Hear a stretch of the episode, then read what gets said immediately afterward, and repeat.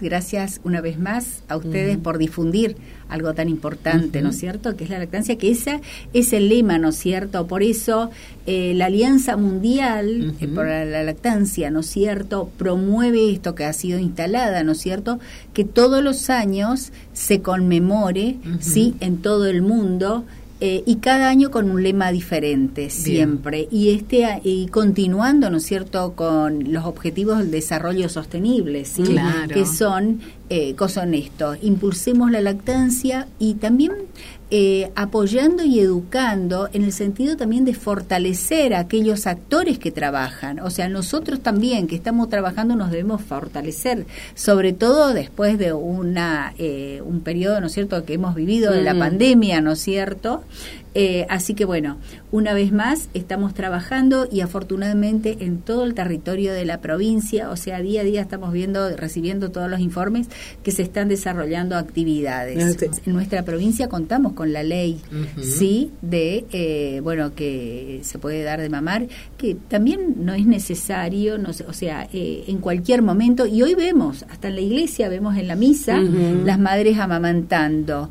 ¿Y por qué? Porque se está trabajando y por eso, eh, a ver, todo lo que es lactancia materna eh, dentro de a los equipos de salud es uno de los protocolos que trabajamos, ¿no es cierto? Todos los o sea, todos los agentes de salud que empiezan, o sea, uno de los protocolos es trabajar la lactancia y en salud se trabaja en los diferentes niveles, desde los hospitales con las maternidades como en los efectores de salud. Pero este año, o sea, en esta semana se promueve y se sale.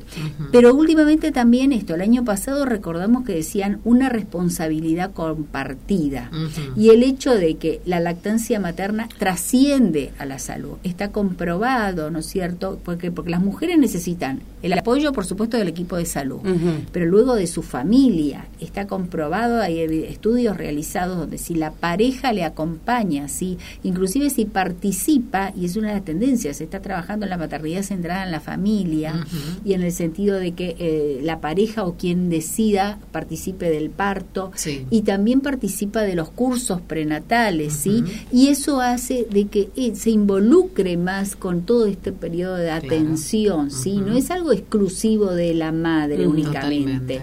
Y entonces el llamado a esto, a que colaboren con esa mamá, porque sostener la lactancia, decir verdad, las recomendaciones son leche materna desde la primera hora, ¿sí? Y luego sostenerla hasta los seis meses en forma exclusiva.